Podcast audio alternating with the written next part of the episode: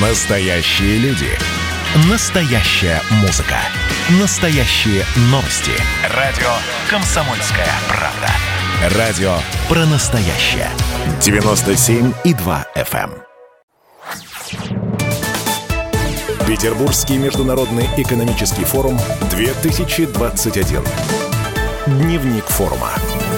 Здравствуйте, дорогие друзья. Комсомольская правда продолжает свою работу на Петербургском международном экономическом форуме. Меня зовут Евгений Беляков. В ближайшие минуты будем обсуждать тему переработки мусора. Одна из основных э, проблем, которую нам нужно решить, э, ну, я бы сказал, наверное, это такая социальная сфера, инфраструктурная сфера, а, в которой нам нужно все-таки найти какие-то важные решения для того, чтобы не усугублять ту ситуацию, которая есть сейчас. У нас в гостях э, Андрей Шипелов, генеральный директор компании РТ Инвест. Здравствуйте, Андрей. Здравствуйте. Да. А, смотрите, э, по поводу э, как раз э, основного вопроса, что нам делать с этой большой мусорной проблемой, которая у нас родилась и накапливалась в последние годы, и, соответственно, с которой, которую нужно сейчас оперативно решать, потому что мы долгие годы эту проблему не решали. А, вот как сейчас идет этот процесс, я так понимаю, что на форуме тоже сейчас принимаются какие-то важные решения, а, которые ну, должны как-то ускорить этот процесс. Да, вы правы. Что делать? Перерабатывать. Теперь как это делать? Есть два вида переработки, два вида утилизации. Материальная утилизация и энергетическая утилизация. И основная цель – это навсегда забыть о полигонах в любом их виде. Сначала сократить, как э, по указу президента сейчас действует и правительство, и бизнес, который социально активный, э, социально значимые вещи происходят, строится инфраструктура. Э, к 30 году будет 100% в стране сортировка. Всех, все отходы будут подвергаться сортированию. Кроме этого, будут действовать программы э, предотвращения образования отхода. Это тоже очень важно. Это основные задачи, которые необходимо решить. Ну и только те отходы, которые невозможно переработать, которым невозможно дать вторую жизнь, дальше они будут перерабатываться в электроэнергию. Так называемая энергетическая утилизация. Давайте такую точку А поставим. То есть вы точку Б пометили, а точку А. То есть сейчас доля сортировки, она какая? Сегодня в стране порядка от 60 до 70 миллионов тонн отходов. Угу. Почему так расплывчато? Потому что э, не существует еще даже системы, которая позволяет полностью их учесть. Угу. Первое, с чего нужно начать, это нужно посчитать все отходы угу. и идентифицировать, из чего они состоят. Угу. Крупные города уже начинают внедрять э, и внедрили систему тотального контроля, например, Подмосковье, другие крупные города, но в целом по стране это еще предстоит сделать. А дальше необходимо, конечно же, все отходы подвергнуть сортированию. А, конечно, очень полезно, когда это делают сами жители, раскладывая отходы на разные баки, а, выделяя вторичное сырье, которое можно дальше переработать. Почему это важно? Потому что вот из синего бака, который предназначен для раздельно собранных отходов, можно извлечь и переработать вторично 80% содержимого. Uh-huh. А из серого бака, который предназначен для смешанных и использованных или загрязненных отходов, можно переработать только 5-7. Поэтому это очень важная Разница процедура, которая происходит еще в наших квартирах. Ну, я, кстати, много людей вижу уже, которые ходят вот, целенаправленно, идут именно вот к тем бакам, где написано вторичное сырье. То есть уже с пакетами. А, ну, все-таки вот какая точка А э, у нас? То есть 60-70 миллионов это у нас общий объем мусора. А из него сейчас сколько все-таки перерабатывается? Есть какая-то цифра? А, максимально перерабатывается сейчас 7%. Угу. То есть это предельно малая цифра, а, потому что государства, которые лет 20 назад начали внедрять систему и делают это успешно, сегодня ноль отходов. Угу. Вот у нас 93. А, Китай уже добился 50% переработки, хотя 7 лет назад у них также было 93-97% шли на полигоны. Такие примеры можно приводить. Мы сейчас из стран находимся скорее в конце списка, ближе к Мексике и к Бразилии чем к цивилизованным государствам. И нам нужно очень быстро наверстать темп, чтобы наши отходы максимально перерабатывались в полезные ресурсы. Что для этого нужно? То есть цель достаточно амбициозная, так-то всего 9 лет осталось, а нам ну, от нуля практически до 100% надо дойти. Вы знаете, есть уже хороший пример, не так все плачевно. А, еще три года назад э, территория Московской области, вы знаете, была очень серьезно, а, испытывала серьезную нагрузку. От полигонов э, их было более 35 Э, вот сегодня не существует ни одного старого полигона. Сегодня полностью построены за три года построены комплексы по переработке отходов. И там уже 50% фракций перерабатываются в полезные ресурсы и э, делается великолепный компост и технический грунт. Таким образом, уже на 50% за три года смогли в э, таком регионе, как Московской области, это самый крупный регион в части управления отходами, э, потому что там перерабатываются не только отходы Московской области, но и отходы Москвы. Это, по сути, 20% э, населения нашей страны. Поэтому вот есть хороший пример. Кроме того, мы сегодня строим там финальное звено. Это звено по переработке вот этих остаточных фракций в электроэнергию. Заводы по термической переработке, 4 завода. А также строится в Казани один завод. И вот уже в 2023 году баланс будет такой. В Московской области э, захоронению будут подвергаться только э, 20 2% отходов. И то это уже будут фракции, которые сложно сказать, что они захораниваются, они будут размещаться. Это остаточные фракции, которые, из которых были извлечены полезные ресурсы. А это уже европейский показатель. В Европе сегодня как раз э, средний показатель, что э, где-то 35% перерабатываются во вторичные материальные ресурсы, еще 40% энергетические ресурсы, и только вот остаточные фракции захораниваются на полигонах. Э, более того, у Китая более амбициозные задачи. Сегодня мы узнали от наших китайских коллег, что уже в 2050 году весь Китай э, не будет иметь ни одного полигона. Ни одного полигона. Ни одного полигона. Все отходы будут перерабатываться. Угу. Европейский Союз также ужесточил законодательство и предписал, что э, к 2035 году только 10% будет полигонов, все остальные должны перерабатываться. Мы должны успевать да. такими темпами развиваться. А как тогда распределяться доли? То есть э, за счет чего э, тогда, ну вот эта доля, которая сейчас приходится на полигоны, она пойдет больше в так, термальную переработку, да, то есть мусоросжигание, да, получается, или в переработку, где с выделением полезных фракций? Ну, такая золотая формула, которая уже, можно сказать, статистикой определена, угу. статистикой тех стран, которые уже успешно построили э, свои системы. Э, основная цель – это полностью закрыть полигоны. Это первое. Э, второе э, – баланс разделяется приблизительно пополам. Угу. Вот, например, Германия – это самая успешная страна в мире, которая смогла построить самую совершенную систему по обращению с отходами. Э, в Германии 68% перерабатывается вторично, извлекается, раздельно собирается. Э, эти 68% получают вторую жизнь, а оставшиеся 32% перерабатываются в электроэнергию. И ни одного килограмма не взрывается под землю. Угу. Вот это самая совершенная система. А в среднем по странам 50 на 50. 50% перерабатывается в материальной утилизации и 50% извлекается электроэнергия и тепло. Угу. А что касается мусоросжигания, то есть это такой ну, спорный вопрос э, ну, по крайней мере, с этим, с этим видом переработки связано очень много стереотипов, мифов и так далее, с, ну, с которыми, я так понимаю, вам приходится бороться постоянно, да? А вот расскажите, как на самом деле сейчас обстоит дело с ну, экологической составляющей, то есть когда происходит этот процесс обработки, переработки этого мусора в электроэнергию, а какие выбросы там происходят, как с этим борются и так далее, то есть насколько это сейчас... А, выбросы с таких предприятий ничтожно малы, э, вы правы, это мифы, иногда эти мифы распространяют заинтересованные в сохранении полигонов лица, скажем так, и организации, которые им потворствуют. Ведь мешая строить современную инфраструктуру, неизбежно что происходит? Происходит то, что старая инфраструктура остается как вынужденная мера. Поэтому чем больше создать проблем для строительства новой инфраструктуры. Это и не только мусоросжигательным заводам. Такую же проблему создают, э, распространяют негативные мифы о комплексах по переработке отходов. Ну, таким образом, э, тот, кто владеет полигонами, продлевает им жизнь.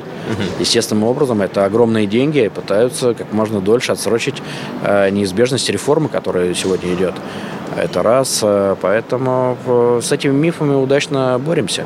Такие же мифы были по поводу комплексов по переработке. И зачастую люди, конечно же, высказывали недовольство из-за того, что сложно поверить во что-то новое. А вот когда уже эти комплексы построены, они уже работают год в Подмосковье. Большинство людей, даже которые выступали против, часть них работает на этих комплексах и с удовольствием, потому что там высокая зарплата, стабильная зарплата, очень хорошие условия труда созданы. И сегодня все эти люди говорят э, от своего имени следующим. Мы, конечно, не верили, что такие комплексы будут построены. Но когда мы здесь работаем, мы видим, насколько экологично происходит процесс переработки отходов. Мы гордимся тем, что мы э, закрываем старый наш труд, вносит вклад в закрытие старых полигонов, которые действительно от них жители устали. А, и это очень вредно как для здоровья, так и для природы. Поэтому такой вклад, он э, высоко ценится людьми, которые заработают на комплексе. И то же самое будет по заводам по термической переработке. Сегодня, когда мы привозим экскурсии в такие страны, как Швейцария, Швеция, или приезжают коллеги из тех стран, рассказывают, сидели топцем, то э, если обратиться к более взрослому поколению, которое помнит жизнь до такой инфраструктуры и уже сравнивает с жизнью сегодняшней инфраструктуры, люди гордятся. Они гордятся тем, что их страны стали свободными от такого негатива, как э, свалки и полигоны. А где нужно располагать э, такого рода предприятия? Э, потому что, ну вот очень часто, я тоже, с одной стороны, рационально поддерживаю эти доводы, но когда мне кто-то из экологических активистов задал вопрос, а вы хотели бы, чтобы, например, вот рядом с вашим домом стоял мусоросжигательный завод? Я уже такой, ну, наверное, наверное, все-таки нет. вот э, есть ли какие-то а, критерии, по которым вот эти производства должны располагаться? Вот, ну, там, какая удаленность от жилых населенных пунктов и так далее? Вот опять те страны, где такие предприятия построены, они э, соседствуют и не вызывают никакого дискомфорта угу. с жилой застройкой и с густонаселенными районами. Зачастую такие заводы стоят в центрах городов, и мы все об этом знаем. Это и Вена, и Копенгаген.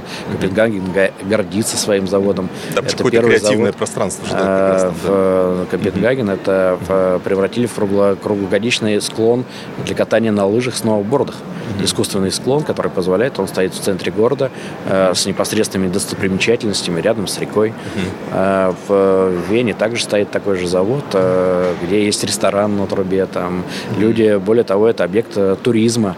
Угу. Жители... Ресторан на трубе даже, получается? Да. Вот оттуда, откуда выхлоп? В Японии сегодня есть такие рестораны. mm То есть вот э, это все доказывает э, несмотря на то, что в этих странах очень жесткий контроль угу. экологический, это доказывает, что такие предприятия не только безвредны, но они еще становятся объектом достояния. Угу. То есть это объекты, если хотите, экологического промышленного туризма. Угу. Это достояние тех городов, которые демонстрируют, что вот смотрите, мы не, не, не вносим негативный вклад, мы гордимся тем, что мы остановили. Э, когда-то везде был негативный вклад, э, и везде были полигоны.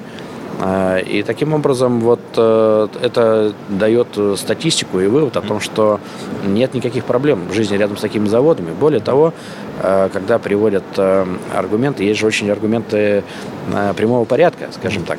А если бы было вредно жить с такими заводами, то продолжительность жизни была бы невысока, так как У жителей были бы какие-то болезни, которые влияют на продолжительность жизни. А мы сегодня видим, Япония долгожители, 93 года средняя, средняя средней продолжительность жизни. А вот э, в Токио стоит э, 35 заводов прямо внутри города, и 50 метров от этих заводов живут люди. Э, то же самое происходит в Швейцарии. Это страна номер один по экологии, а там э, все отходы перерабатываются, в том числе и на заводах по термической переработке. Это 35 заводов, 96 заводов в Германии. И во всех этих странах очень продолжительный э, уровень жизни. У нас в стране действительно опыт первый, чтобы люди привыкли к таким предприятиям, чтобы люди видели действительно позитивный вклад и отсутствие негатива для своего здоровья. Такие объекты пока размещают на, на удаление от городов. Э, вы назвали цифры по количеству как раз э, заводов, э, и я вот сейчас сравниваю с теми планами, которые есть у нас. То есть у нас сколько там, 25 заводов, да, или планируется построить, а тут только в Токио 35. А, то есть сколько нам нужно вот этих мощностей для того, чтобы обеспечить всю страну вот этими возможностями для переработки? Мы разработали комплексную программу, угу Э, и мы считаем, что нужно 30 заводов. Вот 5 заводов мы сейчас строим, uh-huh. один завод в Казани, 4 э, завода в Подмосковье и программа 25 заводов. Это будет достаточно для того, чтобы снизить уровень полигонного захоронения, а в городах, в миллионниках, городах, где проживают больше 500 тысяч человек, добиться отсутствия полигонов вообще. И это можно сделать до 2035 года. А как быть с удаленными территориями? Ну, так у нас же все-таки страна такая широкая, да, в Японии все. Э, то есть вести, по крайней мере, недалеко, да, получается, мусорную переработку. Вот э, как решать проблему вот этих малых территорий? Несмотря на то, что у нас страна большая, мы видим, что у нас 80% населения угу. либо проживает, либо перемещается по 35-40% территории. Угу. И, конечно, здесь создается самая а, большая нагрузка на окружающую среду от отходов. Угу. Это на всю биосферу, это на здоровье людей. Поэтому, конечно, решить вопрос с этой территории важнейший элемент. Угу. И, конечно же, на других территориях тоже существуют технологии, которые позволяют отказаться от полигонного захоронения полностью. А, и последний вопрос, он такой больше потребительского свойства.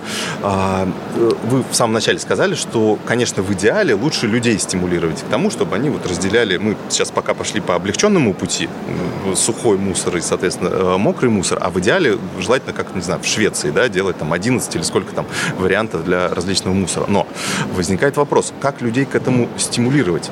А, потому что ну, мой простой пример обывательский, у меня в моем э, в дворе нет этого бака вторсырья, и мне приходится идти в другой двор. А, и то есть нужно себя каким-то таким экологическим усилием воли заставить, в общем, особенно в плохую погоду, идти со своим вот этим мусором туда. Хотя у меня в доме есть мусорный этот, мусоропровод, в который легко опустил, и все, и все дела. Вот как здесь э, людей стимулировать э, вот к этому, ну, такому экологически правильному поведению, скажем так? Да, это комплексный подход. Угу. Во-первых, существуют и технологии, которые позволяют это делать. Э, сегодня мы вместе э, с другими компаниями развиваем такую систему, как фандоматы. Это аппараты для сбора тары. Угу. Это вот один из самых современных способов сбора и стимулирования населения. Это за Там... деньги? То есть не просто опускаешь, а какую-то денежку Да, получаешь? сегодня пока законодательство еще не разработано в России, угу. и мы уже имеем возможность начислять баллы за каждую сданную бутылку. Это пластиковая, алюминиевая банка. А, и вот эти баллы в дальнейшем можно поменять на какие-то полезные вещи, которые вы покупаете за деньги. Mm-hmm. В будущем, а, когда такие сети начнут развиваться более стремительно, мы сейчас пионеры этого движения, mm-hmm. то, как и в других странах, э, можно будет выдавать деньги уже за сданные mm-hmm. бутылки. И это как раз хороший стимул. И прежде всего это для молодого поколения. Mm-hmm. Первые свои деньги молодое поколение начнет зарабатывать mm-hmm. таким способом и тратить их как карманные средства на какие-то свои потребности. Ну вот я помню, в развитых странах там есть в торговых сетях расположены эти э, ну, фандоматы, да, куда опускаешь, получаешь баллы, можешь их в этом же магазине потратить. То есть планируется ли привлекать вот торговые сети, может, есть какие-то переговоры да, с ними? и уже это на, начало работать. Это уже и в Татарстане работает в школах, угу. и в торговых сетях в Волгограде. Угу. Сейчас в Подмосковье большая программа формируется. А, прогресс идет, идет очень стремительно, поэтому, угу. как я вам привел пример, что три года назад еще в Подмосковье не было ничего, угу. а сегодня, более того, Подмосковье было самым сложным регионом регионом в части управления отходами. А сегодня передовой регион, а Казань к 2030, 2023 году превратится в первый город в России, в котором нет полигона. А, и последнее уточнение, когда запустятся вот эти а, заводы, а, ну, в Подмосковье, по крайней мере, вот, которые вот, несколько лет назад начали строить, срок достаточно длинный. Да, мы приступили в 2018 году к строительству mm-hmm. заводов. Э, первый завод мы построим в конце 2022 года, а все пять заводов будут сданы в течение 2023 года. Угу. Поэтому все пять заводов будут э, в активной фазе работать на промышленных объемах в 2023 году. Это колоссальный объем, это 3 миллиона 350 тысяч тонн переработки. Угу. То есть э, тогда у Москвы будет ну, такой большой объем переработанного сырья, ну, мусора, да, получается? И сколько? что очень важно, подчеркну, что именно эти мощности вносят серьезный вклад к тому, чтобы отказаться от полигонов навсегда. Угу в основном, да, Московской области в том числе, да. Спасибо вам большое. Э, я напомню, Спасибо. что у нас в гостях был Андрей Шпелов, генеральный директор компании РТ Инвест, одного из, ну, по сути, операторов мусорной реформы, наверное, скажем так, в нашей, в нашей стране. Спасибо вам большое. Спасибо большое. Петербургский международный экономический форум 2021.